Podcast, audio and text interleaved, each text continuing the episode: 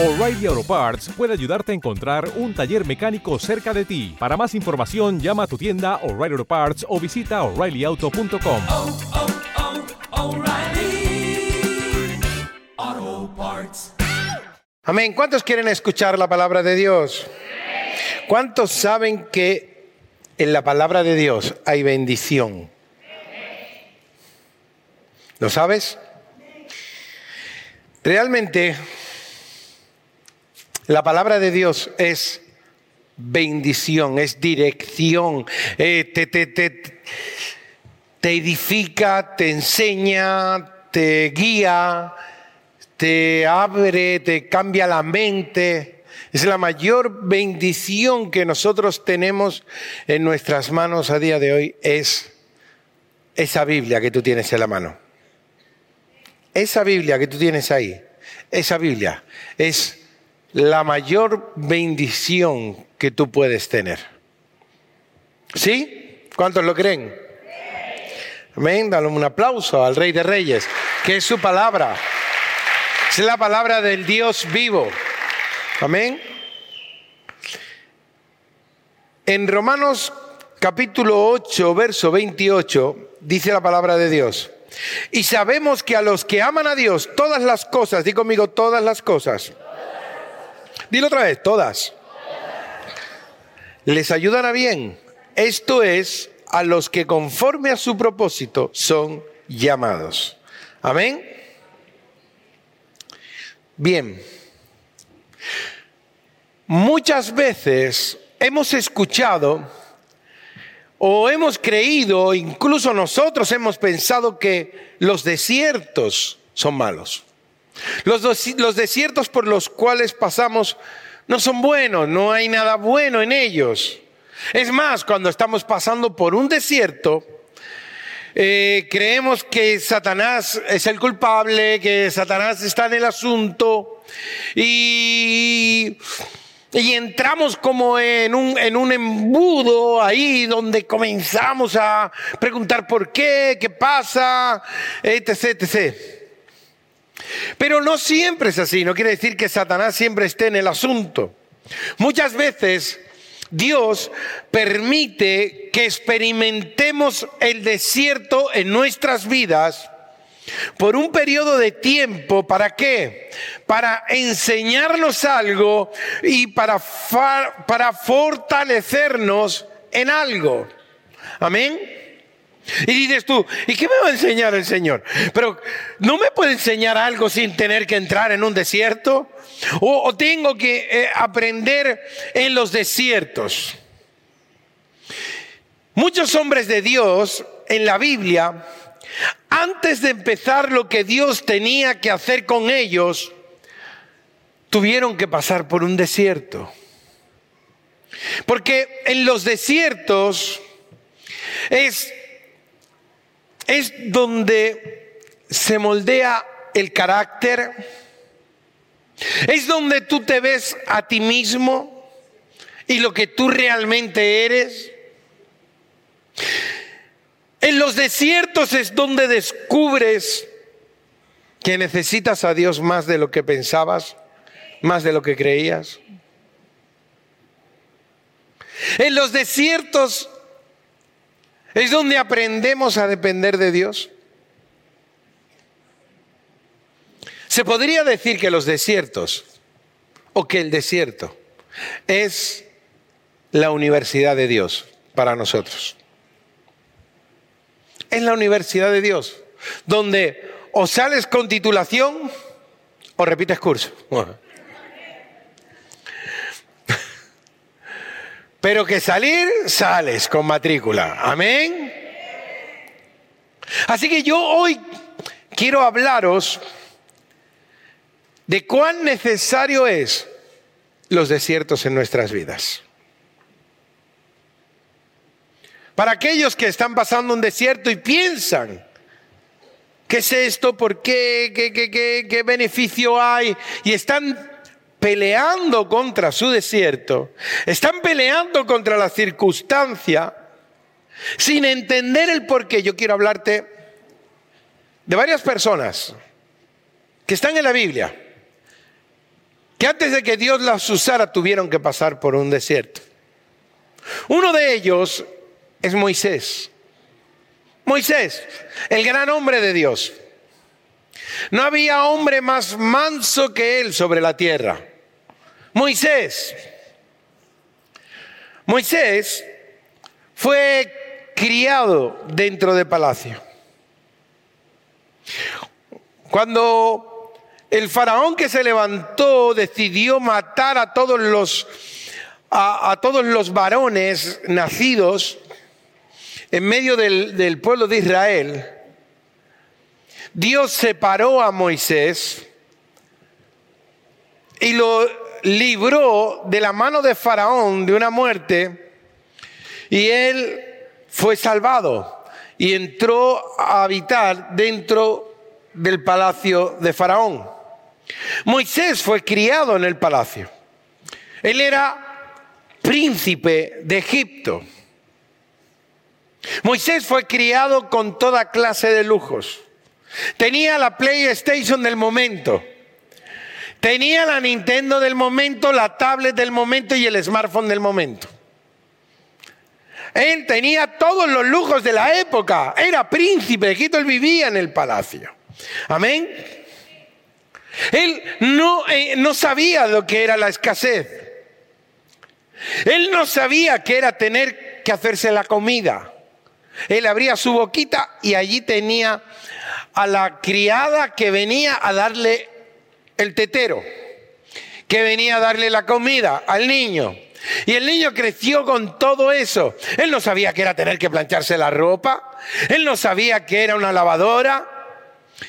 Él era un niño, él fue un niño acomodado dentro de palacio, viviendo con Faraón. Pero ese no era su destino. Su destino no era ser príncipe de Egipto. No fue para aquello para lo que Dios lo apartó, para lo que Dios lo creó. No era aquello para lo que Dios lo salvó. Dios lo salvó. Dios lo salvó para que fuera el libertador de Israel. Amén. Y Dios tenía unos planes con él. Él lo salva de la muerte para ser el libertador de su pueblo. Y muchas veces nosotros vivimos situaciones que creemos que para eso Dios nos creó o Dios me quiere ahí por algo. Pero sencillamente es algo que Dios nos deja pasar para que nos sirva para su gloria.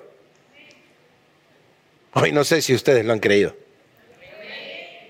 Muchas veces Dios nos deja pasar por ciertas situaciones que nosotros no entendemos o no lo entendemos en el momento, pero eso por lo cual tú estás pasando es algo que a futuro te va a servir para glorificar a Dios.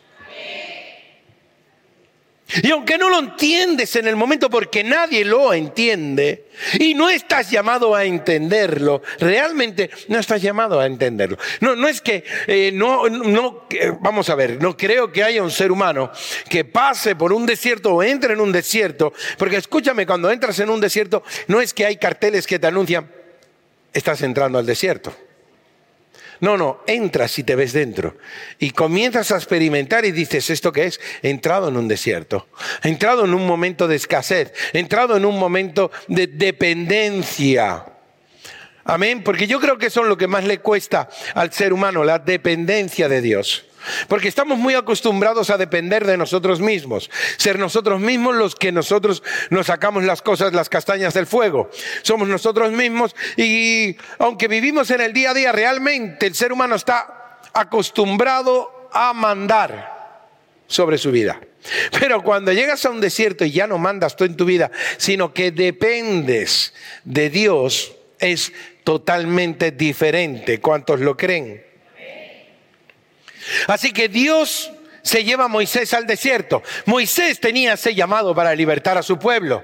Él lo sentía en el corazón. Es más, él vio que dos egipcios estaban, eh, eh, un egipcio estaba golpeando a un, a un israelita Y Moisés fue a defender al israelita y mató al egipcio. Porque él pensaba que Dios iba por mano de él a libertar a, a, su pueblo y no estaba equivocado. Lo que pasa que no era ni el momento ni la manera. Muchas veces sucede eso en nosotros. Estamos de una cierta manera, escúchame bien, estamos en nuestro apogeo, entre comillas, nos sentimos bien, estamos bien, tenemos un buen estatus, Dios nos está bendiciendo, estamos bendecidos y decimos, wow, este es el momento en el que Dios me va a usar. Este es el momento, está todo escrito, se ve, veo, veo. ¿Qué ves? Una cosita. Es verdad, muchas veces creemos. ¿Y qué pasa? Dios dice, no, mi niño, no es el tiempo. Ala, vamos al desierto. Porque necesita comenzar a pulirte. A pulirte. Moisés necesitaba ser pulido. Moisés tenía un carácter explosivo. Él reaccionaba, ¡pah! era príncipe de Egipto. Él habría aprendido dentro de Egipto, eh, dentro de, de palacio como príncipe de Egipto, todas las artes de guerra. Claro está, a los príncipes de Egipto se les, y escúchame, no únicamente a ellos, sino a cualquier rey e hijo de rey, tienen que pasar por la academia militar. Tienen que aprender todo lo que tiene que ver con lo militar, con la guerra y con todo. Estrategias, etcétera, etcétera. Y Moisés seguramente, también, no seguramente, seguro, él entró en eso. Y yo te digo a ti que cogió al egipcio y no le duró dos segundos. Pa, pa, pa, ¡tum! Lo mató. Y Dios dijo, así no vamos al desierto. Y lo coge y se lo lleva al desierto para moldearlo, para moldear su carácter. Fíjate la importancia que, le dio, que Dios le da al carácter. Hay gente que tiene una, una un, pequeño, eh, una pequeña equivocación con lo que es el carácter. Tener mucho carácter no quiere decir que tú tengas, que seas alguien, eh, no, porque mira el carácter que Dios me va a usar, porque yo tengo un carácter. No, mi niño, eso no quiere decir nada. el carácter tiene que estar sujeto al espíritu, no al alma. Si un carácter está sujeto al alma, tienes un problema. Porque el alma es donde se albergan los sentimientos. Entonces, cuando tic, te pellizquen, vas a saltar. No vas a ser capaz de tener el carácter bajo dominio del Espíritu. Sin embargo, cuando el carácter está bajo el dominio del Espíritu y no bajo el dominio del alma, es el Espíritu Santo quien mueve tu carácter. Amén. Así que Dios lo tiene 40 años cuidando ovejas todo un príncipe de Egipto, prófugo. Tú sabes lo que tiene que ser alguien que está que no está acostumbrado a tener esa clase de trabajos que eso era para la plebe. No para él, él era el príncipe de Egipto. Y está allí cuidando ovejas. Y cuando ya está convencido de que eso es lo que hay, ya no esperaba ni que Dios lo llamase, ni muchísimo menos. Él ya estaba casado, ya tenía hijos, estaba allí cuidando las ovejas, después de 40 años. Dios lo llama en una zarza. Dios se le aparece en una zarza y le revela todo el plan que tiene para él desde el principio. Y entonces, desde ese momento, todo cobra sentido. Todo cobra sentido. Cuando Dios nos saca de ese desierto, cuando Dios te saca de ese desierto, todo lo que has vivido, todo lo que has experimentado, empezará a cobrar sentido en ti. Dirás, ah, por esto, esto. Ah, ahora sí, claro. Por esto me pasó aquello. Normal, porque si no, realmente a día de hoy no entendería ni sabría cómo desarrollarme en esto si no llego a pasar por aquello. Todo tiene un porqué, por eso todas las cosas ayudan a bien para aquellos que aman al Señor. ¿O no os habéis preguntado nunca de qué le sirvió a Moisés vivir en el palacio si al final tuvo que salir huyendo? Él, Moisés, conocía muy bien el palacio. Seguramente conocía a todos los oficiales que se encontraban dentro del palacio. E infinidad de veces Moisés les habría dado órdenes. Él estaba familiarizado con el palacio. Él no tenía miedo a la, gente, ni siquiera a los, a los coroneles o a los jefes del ejército que estaban allí, a los guardias. No, no le tendría miedo. Él los, es más, capaz que hasta Moisés los habría entrenado. No habría problema. Y él, eh, él cuando fue a palacio, la Biblia misma habla que él entraba y salía de palacio. ¿A quién iba a escoger Dios para libertar a su pueblo? ¿A uno de los eh, esclavos que estaban allí? No podía escoger a alguien con mentalidad de esclavitud. Una persona con mentalidad de esclavitud no va a liberar a nadie. Necesita ser liberado él. Si tú tienes mentalidad de esclavo, no vas a ser cabeza porque tu mentalidad no te va a dejar superarte, no te va a dejar avanzar. Para libertar a tu casa, para libertarte a ti, para que tú seas libre, necesitas cambiar tu mentalidad. Necesitas cambiar de aquí porque Dios te ha hecho libre. Ya no estás bajo el yugo de Satanás. Ahora eres un príncipe con Dios eres libre de esa de ese de ese de esos grillos, de, de, esas esposas que Satanás te tenía puestas. Ya no las tienes, eres libre en el nombre poderoso de Jesús y no tienes que vivir bajo el yugo de nadie, porque Dios te ha hecho libre. Ya no eres un esclavo, ahora eres un príncipe. Él es rey de reyes y señor de señores. Amén. ¿Cuántos lo creen? Dios necesitaba a alguien que tuviera una mentalidad de reino, no un pusilánime. No alguien que al entrar en palacio y ver a uno de los oficiales tuviera miedo de que los oficiales le dieran con el látigo. Él necesitaba a alguien que al pararse delante de Faraón lo mirara a los ojos sabiendo que el que estaba con él era mucho más poderoso que el que tenía enfrente. Ese era Moisés. ¿Problemas de carácter? Sí. Un hombre que Dios tuvo que formar y moldear, pero que Dios usó. Tuvo que pasar por un desierto, sí, pero Dios lo usó grandemente.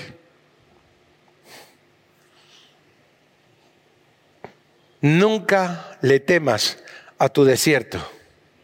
Aprende en el desierto qué es lo que Dios tiene para ti, qué es lo que Dios quiere enseñarte para que Dios te pueda usar cuanto antes. Amén.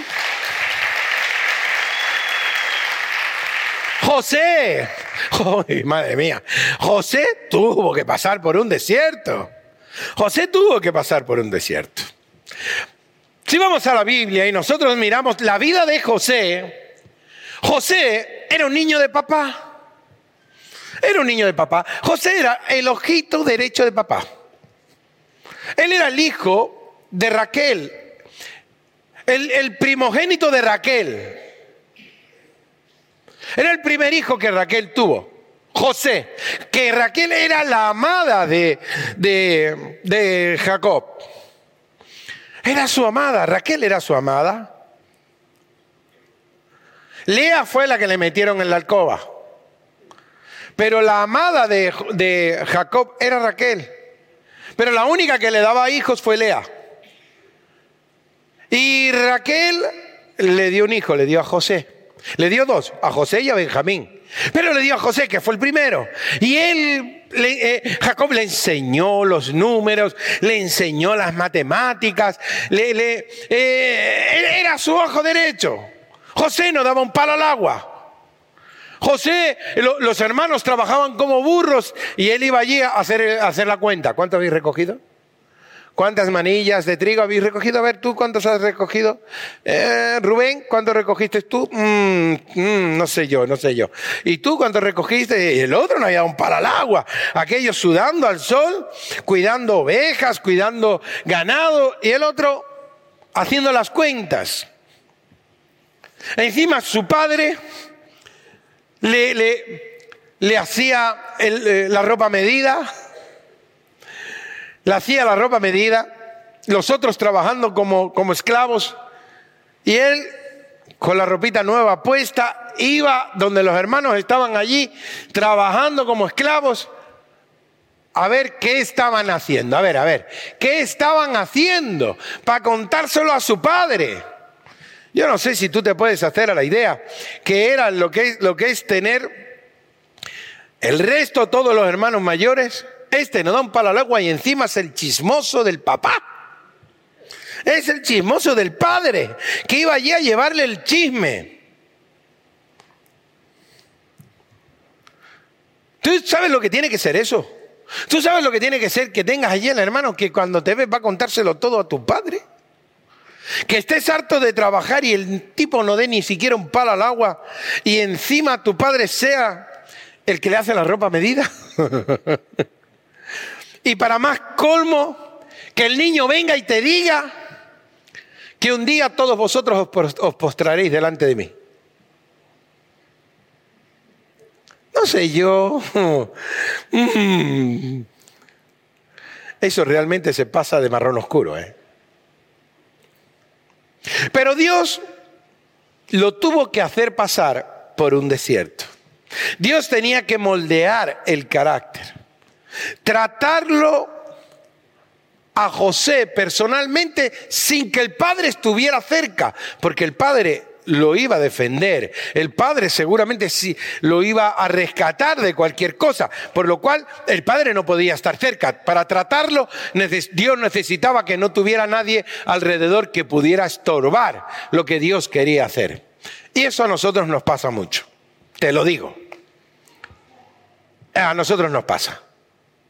Vemos que Dios está tratando a un hermanito, una hermanita, y vamos nosotros allí a querer ser el Capitán América. ¿Ah? Allí a defenderle. A, eh, tranquilo, yo paso contigo esta prueba. ¿Quién te mandó a ti a pasar ninguna prueba con él? ¿Quién te mandó? ¿Quién te mandó a meterte allí en medio? ¿Quién te mandó a ti? Porque a veces somos estorbo en lo que Dios quiere hacer en una persona. Dios está tratando con alguien y vamos allí empezamos a reprender a Satanás. Pero estate quieto. ¿Ya le has pedido dirección a Dios para eso? ¿Le pediste dirección a Dios? ¿Le preguntaste a Dios, Señor, qué tengo que hacer? Porque a veces nosotros nos adelantamos, vamos por delante. Y muchas veces te digo, Dios permite ciertas cosas porque necesita moldear el carácter de una persona, necesita tratar con alguien, tratar a una persona, porque Dios quiere hacer algo maravilloso con esa persona, pero vamos nosotros allí, los defensores de todo, a defender yo que sé qué, sin preguntarle a Dios, sin pedirle dirección a Dios, y a, estorbar a Dios, porque a veces vamos y estorbamos allí, estamos en medio como los jueves a estorbar. No estorbes, no seas de estorbo, sé de bendición. Ora por esa persona. Señor, te pido, Dios mío, que tú lo ayudes, que tú le enseñes y todo aquello, Señor, que sea para tu gloria, que lo aprenda cuanto antes, Señor. ¿Sí o no? ¿Cuántos están de acuerdo conmigo? Así que el Señor permite que José sea echado en una cisterna, que sea vendido como esclavo. Eso lo bajó un poquito, ¿no? Eso, las pretensiones de José bajaron bastante ahí, ¿eh? Vendido como esclavo. Un general llamado Potifar lo llama a su casa. José, que era un hombre que realmente la mano de Dios estaba sobre él y que todo lo que hacía prosperaba porque era diligente. Cuando ya comienza a estar cómodo, escucha esto, él empieza a estar cómodo ya. Él dice, bueno, estoy mal, pero no tan mal. Venga, ya empiezo a ver como mm, la lucecita al final del túnel. Pues llega el Señor y permite y dice, bueno, sí, vamos a ver. Y la señora Potífera, la que es la mujer de Potifar, no se le ocurre otra cosa que pone los ojitos sobre el nene y dice, venga, hoy fiesta. Y el otro salió corriendo, ya está, no se puede contar más. Hasta ahí puedo leer. Aquella ofendida empezó, ¡ay, ay! Vinieron rápido, cogieron a, a José a la cárcel. Peor, imposible. Sin hacer nada, siendo íntegro con Dios, siendo íntegro, no fallando a Dios, a la cárcel. Llega a la cárcel, pero dice la Biblia, que esto sí que me, que me resulta increíble, que la Biblia dice que Dios estaba con él. En todo lo que hacía, Dios estaba con él y en todo lo que hacía prosperaba. Y claro, tú ves la situación y dices tú, pues vaya manera de prosperar este pobre. Vendido como esclavo, empieza a, pum, a la cárcel y en cada momento, cada situación cada vez peor, pero aún dentro de eso era capaz de prosperar. Está dentro de la cárcel y ya empieza incluso a prosperar. El que llevaba la cárcel, el alcaide, de, eh, lo ponen, le ponen, pues yo pienso que era a cerrar los chabolos o algo así. Y le da mano, le da mano. Y ahí que conoce a dos tipos, uno panadero del rey y el otro el copero del rey. Y empiezan a hablar entre ellos, uno que había tenido un sueño, que, que, resulta que tal, y el otro también otro sueño, y no sabían cómo interpretarlo, y justo pasaba por allí José. Y dice, yo sé lo que es, y se lo interpreta. Y ahí parecía que se le quería subir otra vez un poquito el ego a José. Le dijo, y le dice al copero, acuérdate de mí cuando estés delante de Faraón, que estoy aquí, que yo no he hecho nada, que yo soy, soy inocente. ¿Sabes cuánto de eso me he encontrado yo en prisión? Un montón. Todos eran inocentes, nadie, no tenían por qué estar allí. O sea, yo me imagino al copero y dice, eh, inocente el colega, mira, inocente igual que aquel que está allí. Y él, yo me lo imagino, pobrecito, allí pensando, va, oye, que lo que le he dicho súper bien, al panadero va a morir ahorcado, pero este va a vivir. Hombre, si este vive de la alegría, lo mínimo que puede hacer es ir y decirle a Faraón, oye, mira, que a mí me dijo fulanito que está dentro allí que... Él pensaría eso, José. Yo lo habría pensado. Yo me lo imagino el día en el que el copero salió de prisión. Este estaría contando las horas. José estaría, venga, va, mm, échale que llega a su casa, se cambia, se ducha, porque aquí no hay duchas ni nada. Seguro, va, hoy no. Mañana tampoco. Pero pasado, seguro que algo le dice. Pasa una semana, no lo llama nadie. Aquel seguro iría donde el alcalde, oye, mira, eh, ¿sabes algo del copero?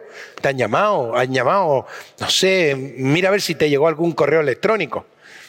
No ha llegado nada. ¿Seguro? Míralo otra vez. Dale a actualizar, dale a actualizar. No, no ha llegado nada. Cachis en la madre, de verdad. Bueno, venga, va. Venga, eh, a lo mejor se cogió una semana de vacaciones por haber estado aquí, quizás. Al octavo día, venga. Dos semanas, no lo llaman. Un mes, no lo llaman. Yo soy José y estoy haciendo un agujero en la pared. De los nervios hago un agujero en la pared y me escapo. Dos años, dos años estuvo José después de todo eso que ya, ya, ya José ya había tirado la toalla, ya pensaba, esto olvídate, aquí no me llaman, no me llaman ni para insultarme, o sea, nada, no me llaman. Se acabó. Al cabo de dos años lo llama Faraón. Y él sube y de la nada a presidente del gobierno. De la nada a presidente del gobierno, porque Faraón era el rey y el segundo era José. José. Pero fíjate la diferencia. Cuando Faraón lo llama, José no dijo, sí, sí, tranquilo. Soy yo, soy José. Parece mentira. Yo te revelo a ti lo que tú quieras. Sin problema. No, no. Él le dijo, déjame que consulte a mi Dios y Él os revelará el sueño. Ya no era lo mismo de antes de os postraréis delante de mí, o tranquilo, este lo van a ahorcar, pero tú no, tú no, tú vas a seguirle dando las copas a Faraón. No, no, no, no. Voy a consultar a Dios y Él me dirá el significado del sueño y yo vendré y te lo diré. La actitud fue totalmente diferente porque el corazón de José ya había sido tratado. Y de, la, de, de, lo más insignificante se había, podía, eh, eh, encima era un, un, criado, un esclavo, un esclavo que acabó en prisión, o sea, ya no, no esclavo, esclavo que, está, que, era, que era un reo. De ahí a presidente del gobierno. Yo, a mí me vas a perdonar, pero si eso no es bendición, que venga Dios y lo vea. De verdad te digo, increíble, increíble. ¿Tuvo que pasar por ese desierto? Sí, pero había o no había un, un porqué. Dios lo llevó hasta allí porque Dios tenía que hacer prevalecer la familia de Jacob por la tremenda hambruna que venía. Siete años de abundancia, pero iban a venir siete años de una hambruna totalmente perversa, en la cual los tiempos de abundancia se iban a olvidar rápidamente. Escucha bien. Yo creo que no hay nadie aquí que esté pasando lo de José, no me lo creo. Es, lo de José es, es para hacer tres películas seguidas. O sea, es una pasada. ¿Qué no? Eso es increíble. Pero a lo mejor hay alguien que esté pasando por su desierto personal. Dios tiene un propósito para ti. Por eso estás ahí. Cuando salgas de ahí, verás como aquello que, que pasaste cobrará todo el sentido del mundo.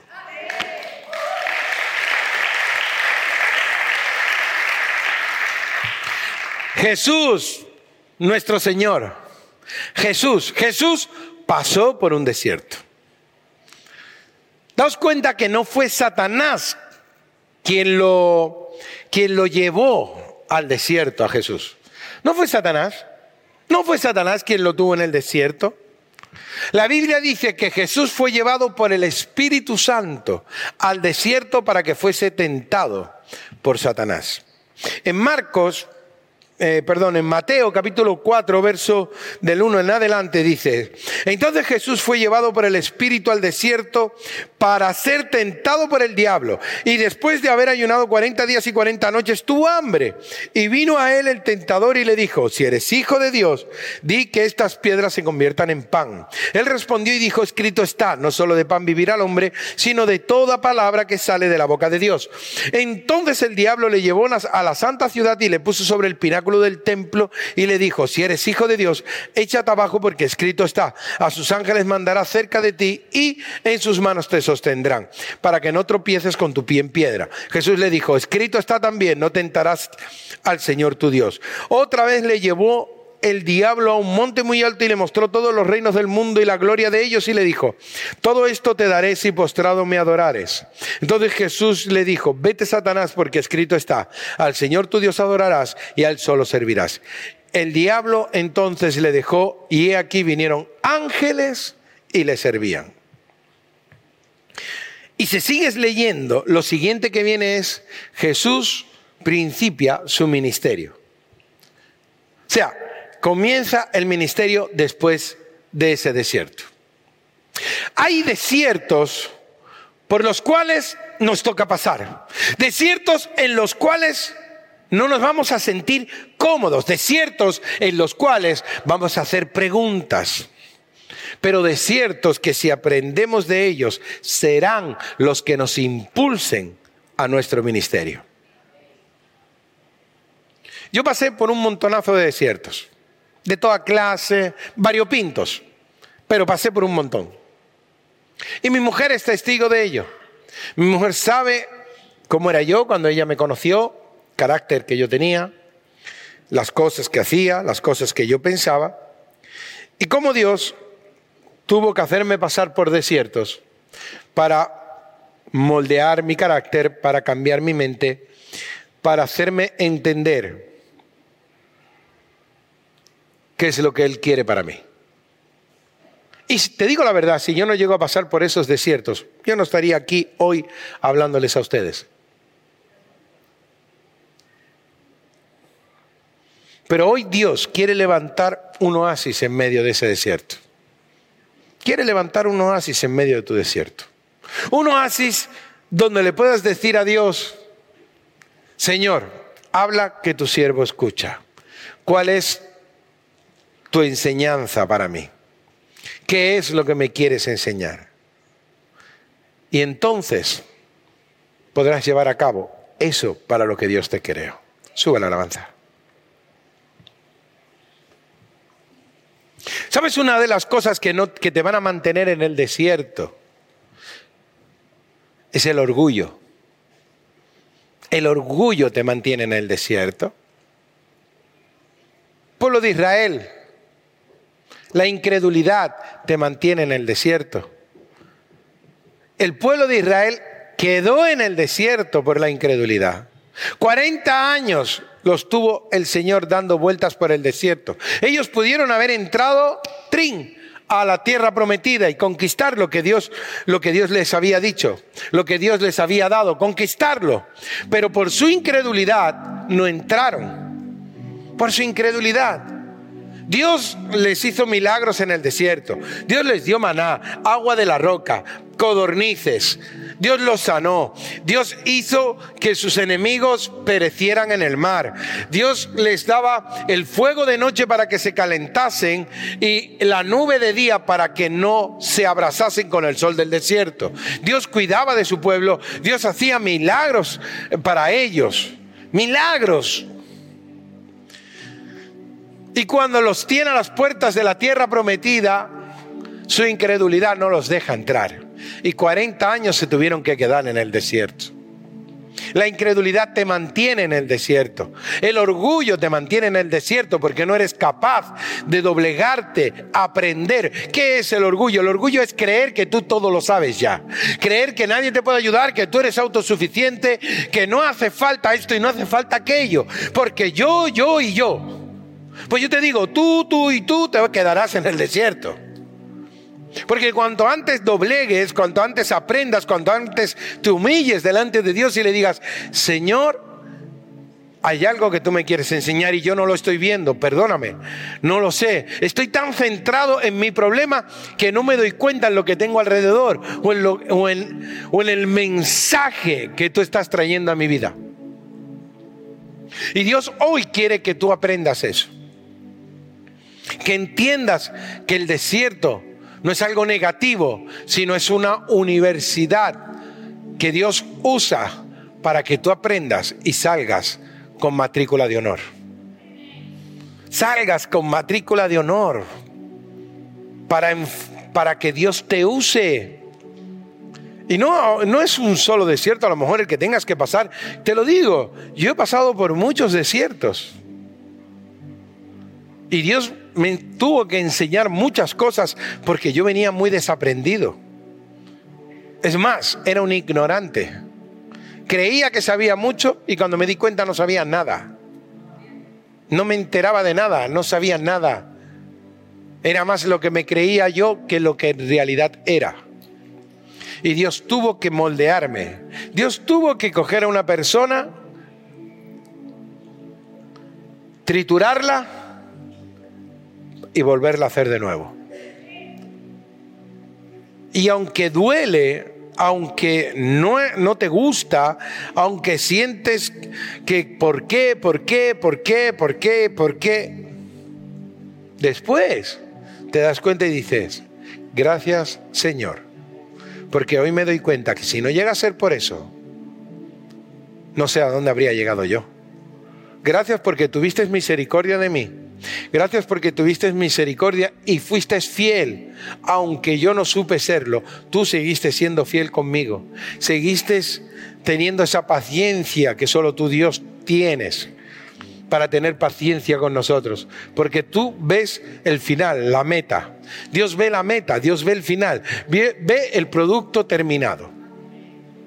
Contaban que un día le preguntaron a, creo que fue, ¿cómo se llama el escultor? ¿Leonardo da Vinci? ¿Puede ser? No. O Michelangelo, muy bien. Michelangelo. Le preguntaron cómo era capaz de hacer obras tan perfectas, tan preciosas. Le decían, lo entrevistaron, le decían, ¿cómo, haces? ¿Cómo has sido capaz de hacer eh, esta, eh, estas esculturas? Y él va y les responde y dice, la escultura siempre estuvo ahí. Siempre estuvo ahí. Y le pregunta, ¿cómo que siempre estuvo ahí? Si tú has cogido un bloque de hormigón, un bloque ahí, y tú me dices que la escultura, sí, sí, la escultura siempre estuvo ahí. Yo solo quité lo que estorbaba.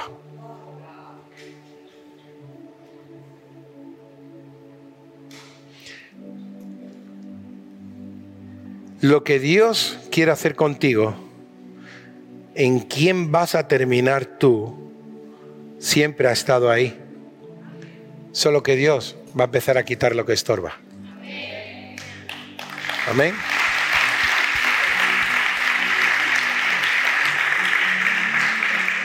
Y para eso hacen falta los desiertos. Vamos a ponernos de pie.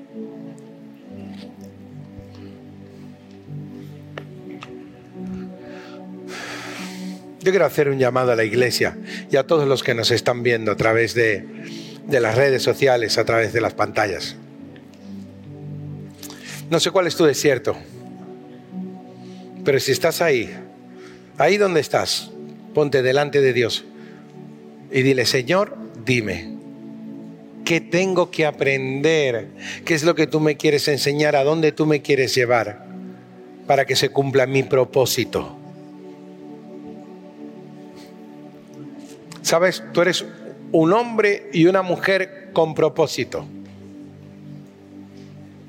Mujeres y hombres con propósito. Todos los que están en este lugar, sin excepción, todos, sois hombres y mujeres con propósito. Tú no naciste por casualidad. No eres producto de una noche de pasión del viejo.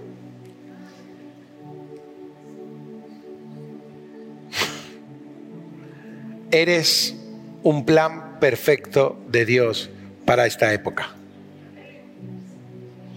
Y Dios quiere hacer algo tremendo contigo. Solo tienes que creerlo porque es esa la realidad. La realidad es esa. De que la escultura perfecta está ahí.